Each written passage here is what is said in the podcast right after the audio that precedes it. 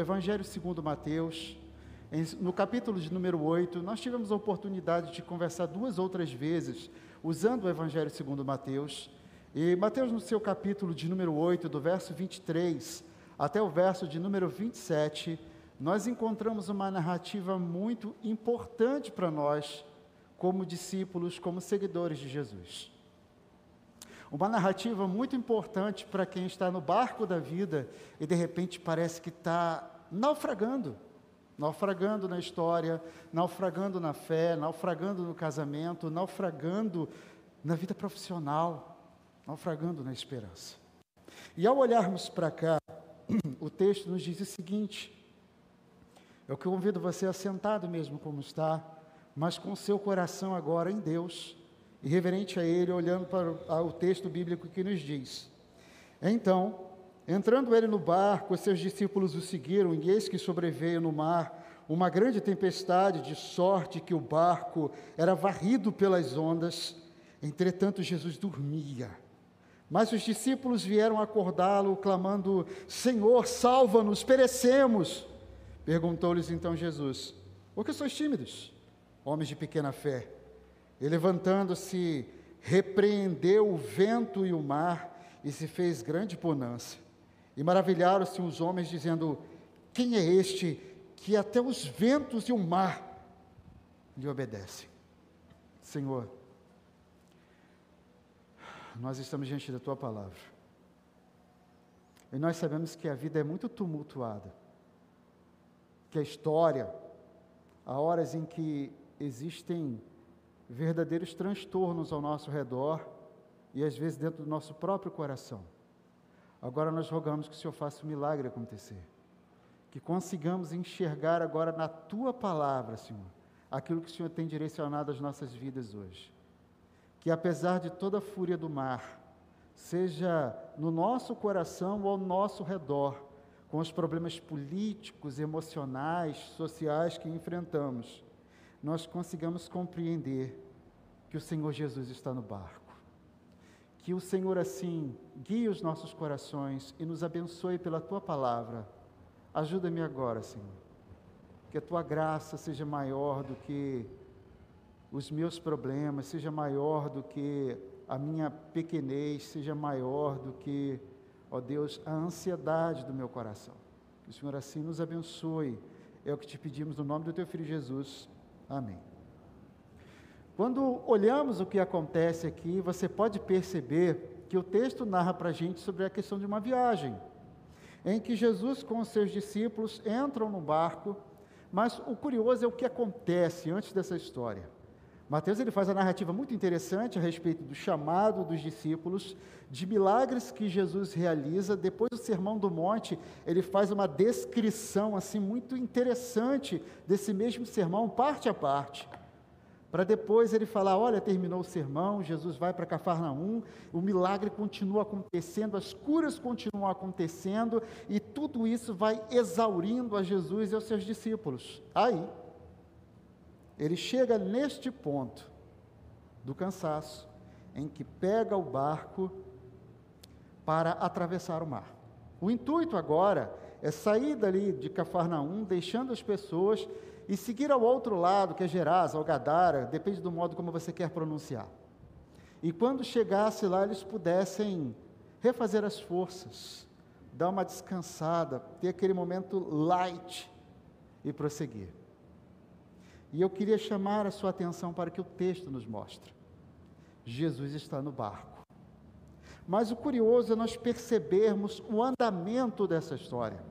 É quando você continua a perceber o que o texto vai trazer para nós sobre o que significa Jesus está no barco. A primeira coisa que o verso 23 logo mostra essa narrativa para a gente é que Jesus entra no barco e os seus discípulos o seguiram. Olha, está aí um problema que cá entre nós é conflitante no nosso coração. Esse verso fala para a gente sobre a questão de que Jesus está no barco na nossa obediência. Porque quando ele entra no barco, os discípulos, nesse momento, o seguem. E quando eu falo dessa coisa de obedecer e seguir, isso é complicado na nossa cabeça, porque é uma das coisas mais complexas de nós trabalharmos. O elemento e o fator da obediência. Jesus, nesse instante, está com o seu círculo de apóstolos e o texto, ele não abre nenhum tipo de prerrogativa agora, ele não abre nenhum parêntese, para de repente o texto agora, ao invés de Jesus entra no barco e Pedro diz: Poxa, mestre, minha casa é aqui em Cafarnaum, vamos para lá. Minha sogra acabou de ser curada, vamos aproveitar, comer um pastel feito na hora, um caldo de cana, entendeu? Dar aquela relaxada boa, refazer as forças e energia lá. Não, não tem isso acontecendo. O texto também não abre prerrogativa para nenhum outro dos discípulos fazer qualquer tipo de outra proposta, assim, não, mestre, nós não vamos no barco contigo, não. Estou fora. O texto mostra que os seus discípulos simplesmente o seguem. Os verdadeiros discípulos, eles seguem o seu líder. As verdadeiras ovelhas, elas seguem o seu pastor. Os verdadeiros discípulos seguem a Jesus em obediência. E como eu falei para vocês, isso é complexo, porque primeiro tem na cabeça da gente, né? Não, o brasileiro ele tem um problema com obediência, porque literalmente né, nós fomos socialmente programados depois do fim dos anos 70, né, final dos anos 70, por causa do evento do governo militar, porque nós nos levantamos contra a autoridade. Gente, muito antes disso, é, Eva se levanta contra a autoridade, depois Adão se levanta contra a autoridade, porque Adão chega para Eva e fala: Olha, tem um fruto ali que não pode comer. E Eva come. Mas antes disso, Deus chega a Adão e fala: Olha, tem um fruto ali que não deve comer. E Adão come. Essa coisa da desobediência, de não seguir aquilo que é colocado, é algo que começa já no Éden. E quando nós compreendemos a teologia do pecado capital, ou seja, que o pecado está em nós, desde Adão, isso é algo que faz parte da nossa vida, essa inclinação a desobedecer, ela também acontece. Você vê a criancinha que testa o pai e a mãe, né? Está ali aquela criança que está crescendo, nossa, começa a dar os primeiros passinhos, e você diz assim, não vai por ali não, fulaninho. E fulaninho olha, dá uma testada bonita para papai e mamãe e, e vai na direção para ver se, o que, que ele vai fazer agora? E nós assistimos essa mesma realidade, não só em crianças, mas em adultos. Quando Jesus está no barco e diz: segue-me. E como parece que é difícil para algumas pessoas compreenderem a importância de seguir a Jesus. Vocês usam internet. Alguns acessam Instagram, Facebook. Eu não estou ganhando nada para fazer propaganda deles. TikTok, sei lá o que mais. E nessa história toda, vocês assinam canais, vocês veem canais e muitos seguem determinados influencers que dizem para você qual é o produto legal para você comer, para você colocar no seu carro, para você beber, para você usar na sua casa. E esse tipo de coisa vai acontecendo de forma quase que natural, quase que viral. Porque todas as pessoas assistem aquela coisa, olha, isso é bom para o seu cabelo, olha, isso é bom para a sua pele. Só que tem um detalhe, quando o patrocinador deixa de patrocinar aquele canal, aquele produto que era maravilhoso, ele deixa de ser tão bom. E o que está patrocinando agora, agora é esse que é o bom. Se antes a sadia era melhor, mas a sadia foi trocada pela perdigão, agora é a perdigão que é a boa. Só que Jesus não é assim. Jesus, quando chama você para seguir a Ele, e Ele chama porque o interessante é isso. Não são os discípulos que dizem para Jesus: Ei, Jesus, vem para o barco. Não, nesse instante, Jesus que diz: Segue-me. É curioso você enxergar isso acontecendo no chamado do próprio Mateus.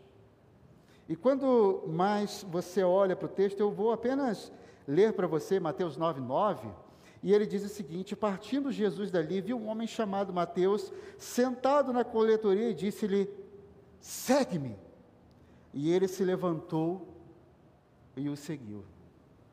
É essa mesma disposição que nós precisamos compreender que tem que acontecer na nossa vida.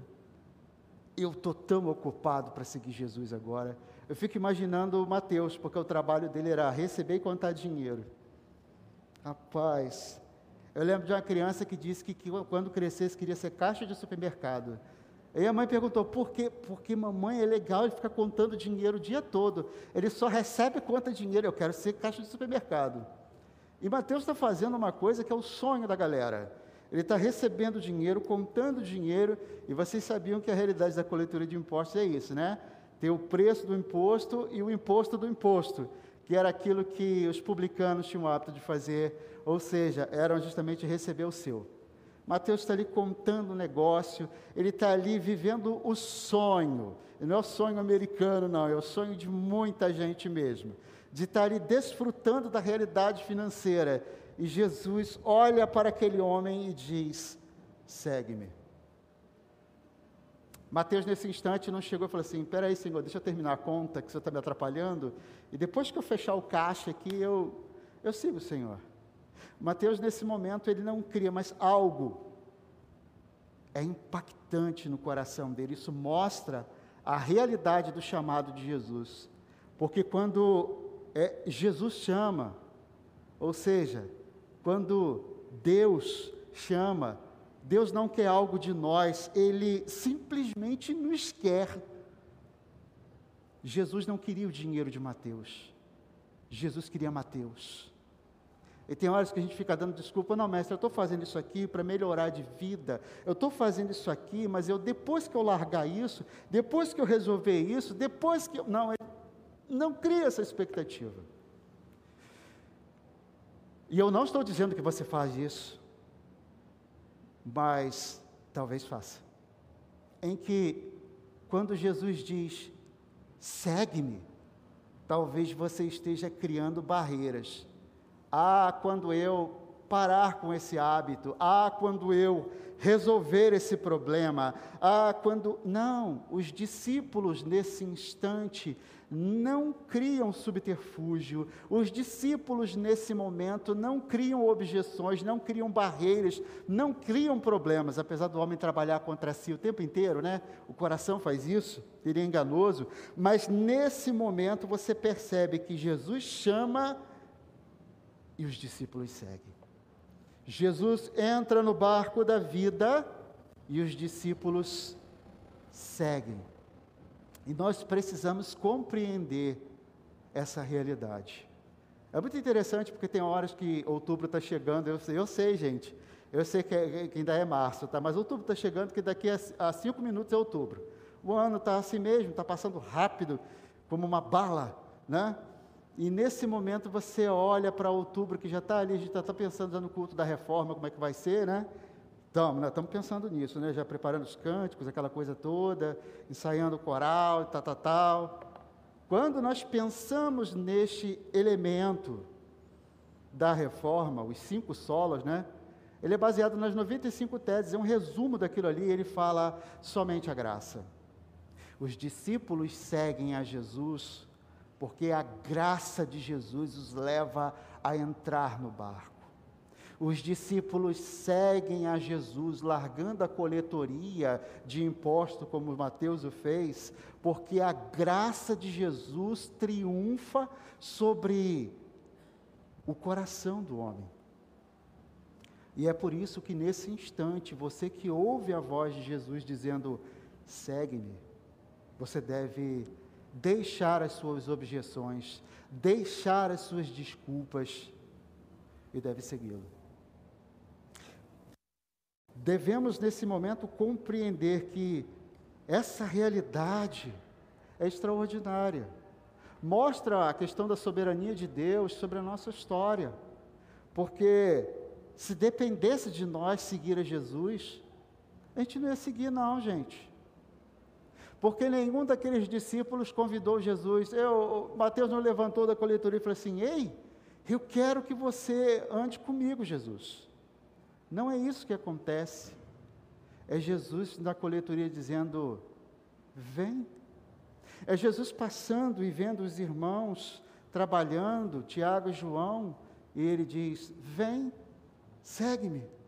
É Jesus vendo Pedro e dizendo: Segue-me. E essa realidade vai acontecendo no coração dos homens, no coração dos discípulos.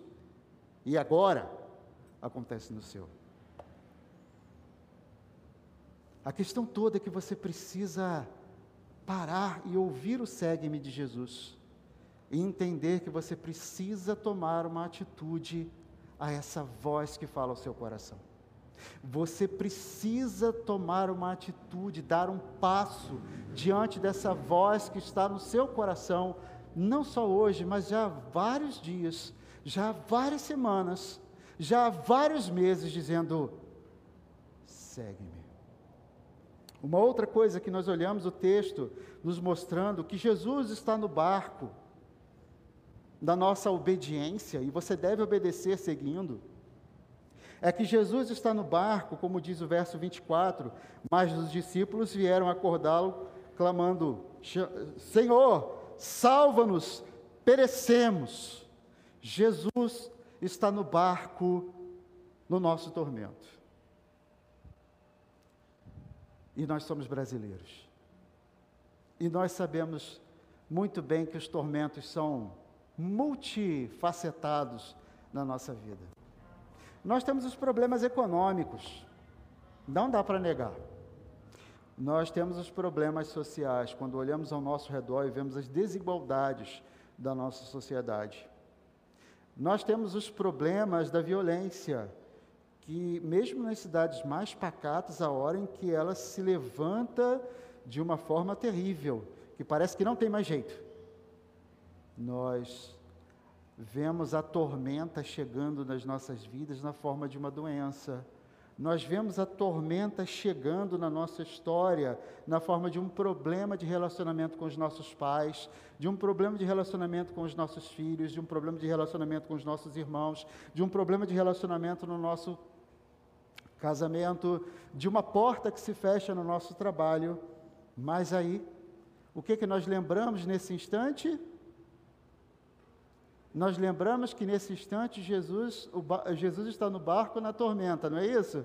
Não, nós lembramos que nós somos brasileiros e nós não desistimos nunca. E nós vamos dar um jeitinho nisso. Nós temos a condição de dar aquela resolvida, porque afinal de contas nós já estamos acostumados com os problemas. Problema surge aqui, problema surge ali, então a gente vai dando um jeito no negócio.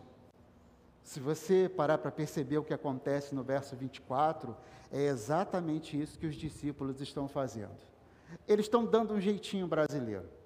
É, na explicação do que a gente encontra sobre o termo, a palavra, né, a expressão mais adequada, quando falamos a respeito de, da tormenta que está nesse texto, da tempestade, ela é uma palavra que não está falando de uma tempestade qualquer.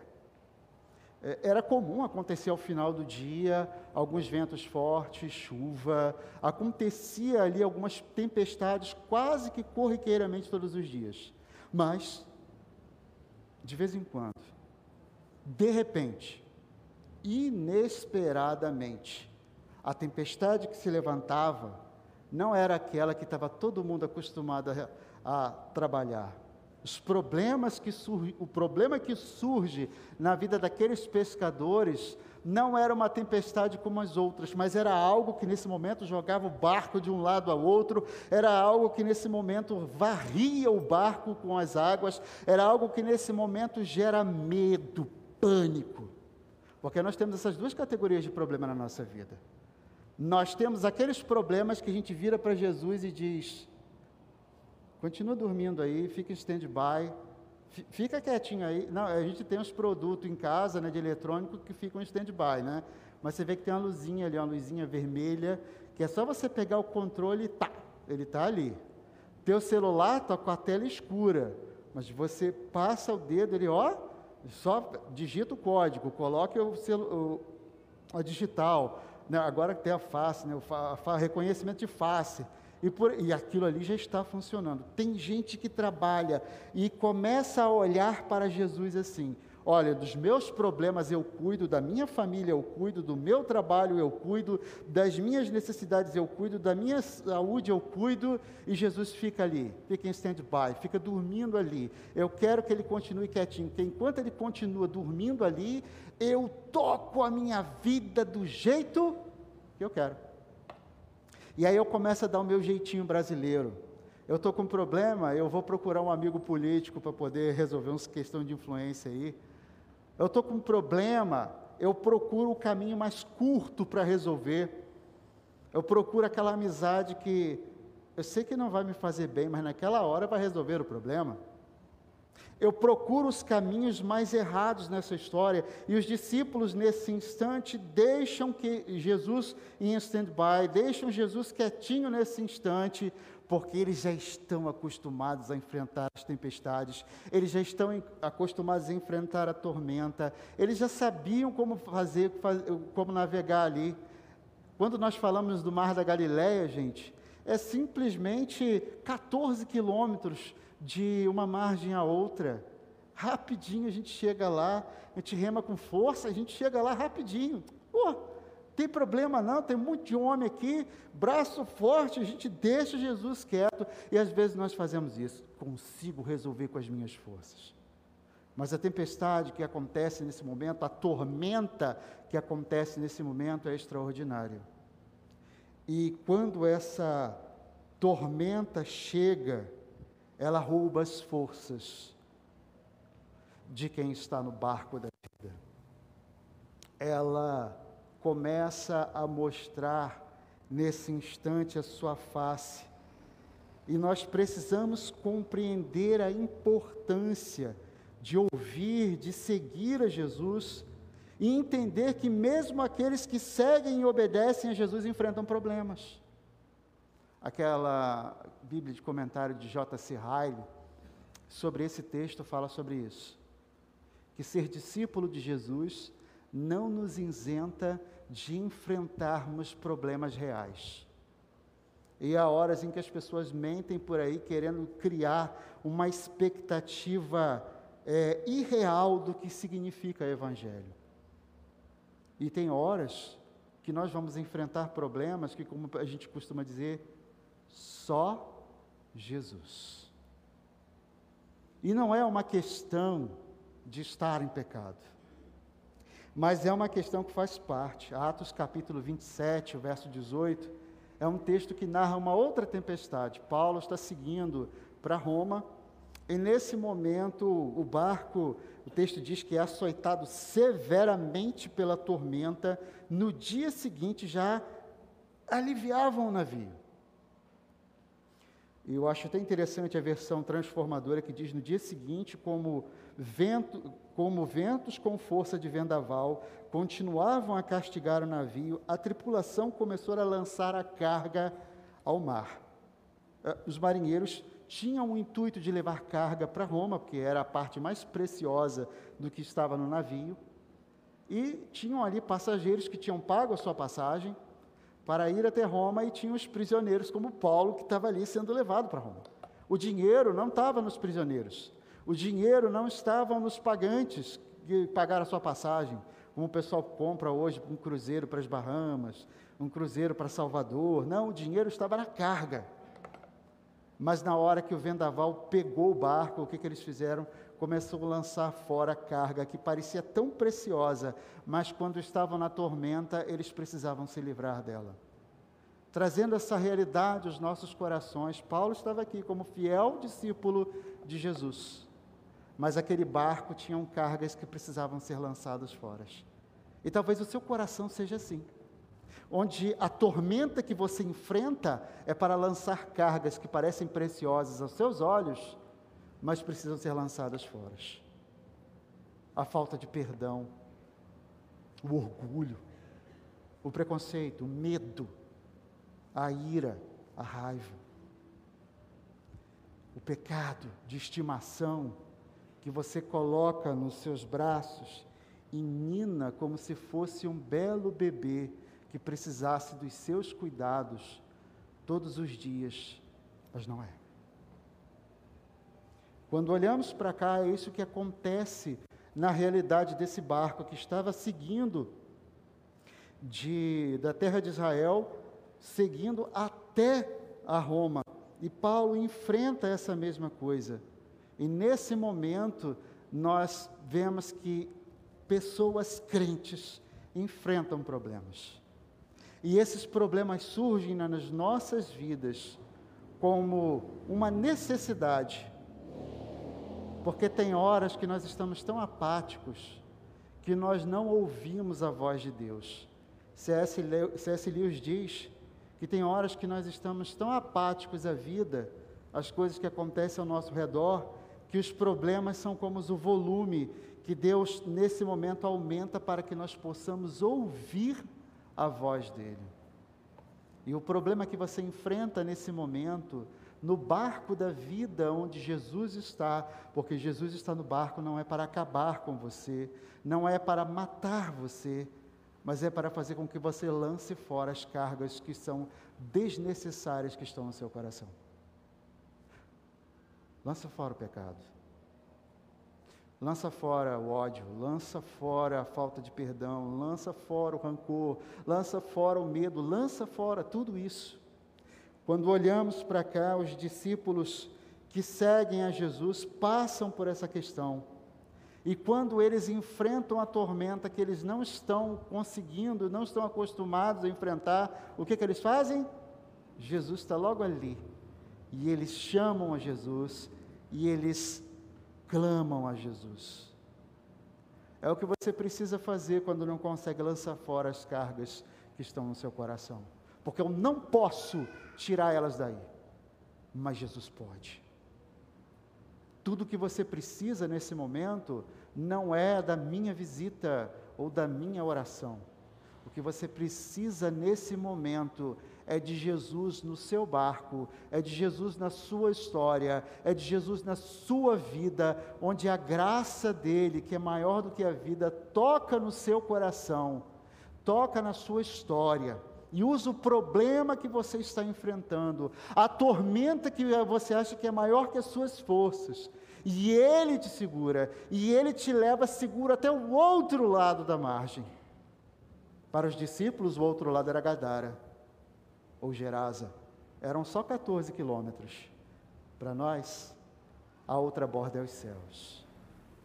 Jornada que para uns será curtíssima, para outros um pouco mais longa, mas é uma jornada que todos nós só chegaremos lá quando justamente entendermos que Jesus está no barco, quando nós obedecemos, quando nós enfrentamos a tormenta, apesar disso, Jesus está no nosso barco. Uma outra coisa para encerrarmos essa noite, eu prometo que já estou chegando lá é que Jesus está no barco, apesar da nossa fé. O texto diz o seguinte, verso 26 e 27. Perguntou-lhe então Jesus: Por que sois tímidos, homens de pequena fé? E levantando-se, repreendeu os ventos e o mar, e fez-se grande bonança. E maravilharam-se os homens, dizendo: Quem é este que até os ventos e o mar lhe obedecem? Já parou para pensar quais são as palavras que mais chamam a atenção no texto? Tem gente que já compôs música para quem é este? Quem é este que acalma o mar? Outros já olham para o texto, né? E chamam, desperta a atenção de, olha como os discípulos, os homens ficaram maravilhados. Mas quando você olha para as perguntas que Jesus faz nesse momento, ele vira para seus discípulos: Por que estão tímidos? Por que sois tímidos, homens de pequena fé? E em outra versão está em duas perguntas, e nessa versão, revista atualizada, apenas uma. Na versão transformadora está em duas, dizendo: Por que vocês estão com medo? Como é pequena a sua fé? E o que Jesus nesse momento fala é sobre uma realidade muito simples. Ele está no barco apesar da nossa fé. Como eu disse para vocês, não é porque eu creio que ele está no barco. Eu creio porque ele está no barco. Não sou eu que, a, que movo a mão de Deus pela minha fé. É a mão de Deus que move a minha vida pela fé. E nesse instante, esses homens que viram Jesus curando enfermos, esses homens que viram Jesus, que ouviram o sermão do monte, esses homens que viram Jesus curar a sogra de Pedro, esses homens que viram Jesus realizar diversos milagres. Na hora que o problema está acontecendo, o Senhor da vida está no barco e eles estão com medo da morte.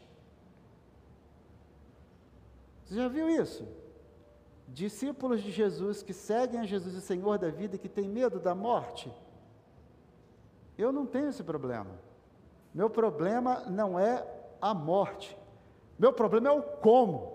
É como eu falo para o pessoal, né, que tem um pessoal que gosta de morrer como passarinho, que quer morrer como passarinho. Eu prefiro não, porque passarinho morre na pedrada. Eu prefiro uma coisa bem mais light, bem mais tranquilo para mim, entendeu? Uma coisa que está na mão de Deus, mas eu prefiro que seja assim, tipo, dormindo, não, não vi nada. Deitei para dormir, acabou, estou lá no céu. Mas de qualquer forma, tem pessoas que ficam aterrorizadas. Estão no barco com o Senhor da vida, Jesus está no barco, Ele é o Senhor da vida, Ele faz o milagre, Ele transforma as realidades, Ele acalma os ventos, Ele acalma o mar, Ele acalma a tormenta do meu e do seu coração, e nós estamos morrendo de medo. Porque a nossa fé é pequenina. Mas apesar da nossa pequenina fé, porque é isso que ele está falando para os seus discípulos, homens de. Ah, não, a minha versão é diferente. Espera aí. A minha está dizendo aqui, homens com grande fé, homens com coração de fogo, homens com oração de poder, com oração forte. Não, ele vira e fala o seguinte: gente, o que está acontecendo com vocês? Não é o que está acontecendo à minha volta. Que fé é essa que vocês têm? Eu sou o Senhor da vida. Mestre, acorda porque perecemos. Acorda porque estamos morrendo. E Jesus diz: O que, que é isso? Que fé é essa que vocês têm, que medo é esse, que timidez é essa, uma pequena fé de vocês. E apesar da pequena fé, apesar do medo dos discípulos, eu fico imaginando Jesus olhando para a cara dos, deles, dizendo assim: Ah, é? Então tá bom, vocês não estão levando fé em mim, não, né? Ele podia sair andando por sobre as águas e deixar os discípulos se virarem na tempestade. É, Jesus podia pular do barco, gente. Ele andou sobre as águas uma vez, porque ele não poderia andar de novo? Qual a dificuldade? Só que, quando nós enfrentamos a tormenta das nossas vidas com Jesus, Jesus não pula do barco. Talvez você queira pular. Tem gente que é assim, né, Dio? Tem gente que quer pular do barco. Mas aqueles que seguem a Jesus, que obedecem a Jesus, apesar da pequenez da nossa fé, Jesus continua no barco. Ele não pula, ele não sai, ele não larga os seus discípulos. Então nós precisamos compreender que apesar de não ser fácil crer, apesar de não ser fácil temer, nós precisamos compreender que Ele está conosco. E Ele está conosco não só no momento em que eu acho que está tudo favorável.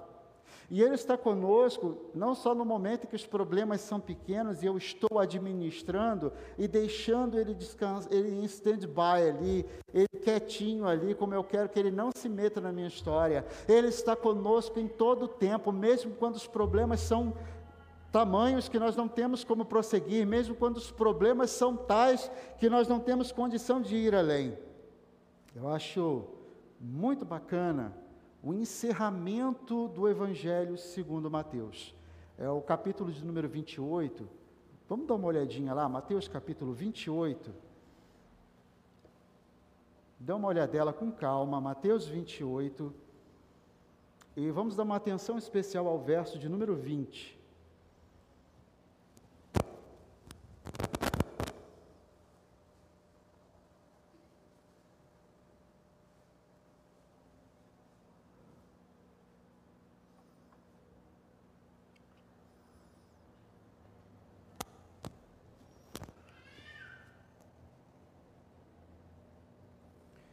Mateus 28, no verso 20.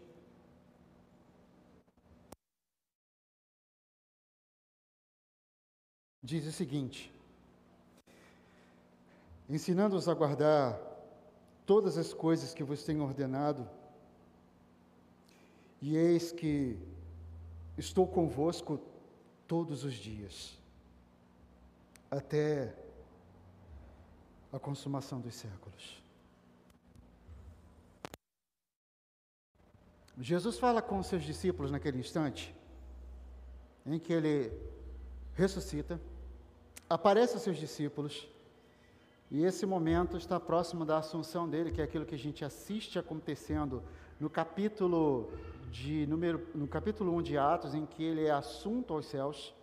E quando ele já está passando essas últimas é, orientações para os seus discípulos, ele fala sobre a importância de evangelizar, ele fala sobre a importância de viver uma vida para Ele, ele fala sobre a importância de ter um coração transformado, ele fala sobre a importância de ser discípulo. E diante dessa questão do que está acontecendo aqui, ele diz o seguinte: que vocês devem trabalhar ensinando as novas pessoas, os novos convertidos, a guardar todas as coisas que eu tenho ordenado a vocês. E aí diz: E eis que estou convosco todos os dias até, as, até a consumação dos séculos. E por mais que você se sinta sozinho, porque o seu coração está miúdo e apertado, por mais que você se sinta sozinho, porque a sua fé é pequena, por mais que você se sinta sozinho, porque não consegue enxergar a luz no fim do túnel, Jesus é a luz do mundo. Por mais que você não consiga dar mais um passo adiante diante da tormenta que você está vivendo na sua história. Jesus está no barco apesar da nossa fé. E ele olha para os seus discípulos que nesse momento ainda vão passar por várias provações.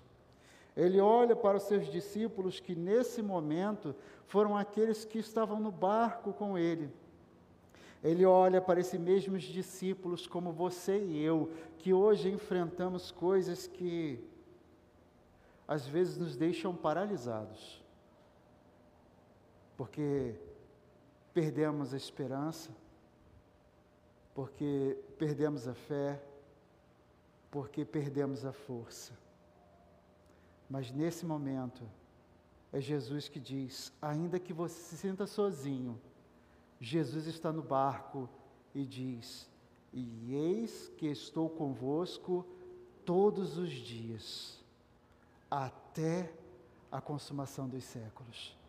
Jesus fala sobre o presente. Jesus fala sobre o hoje. Jesus fala sobre o agora. E Jesus fala sobre o amanhã, segunda-feira.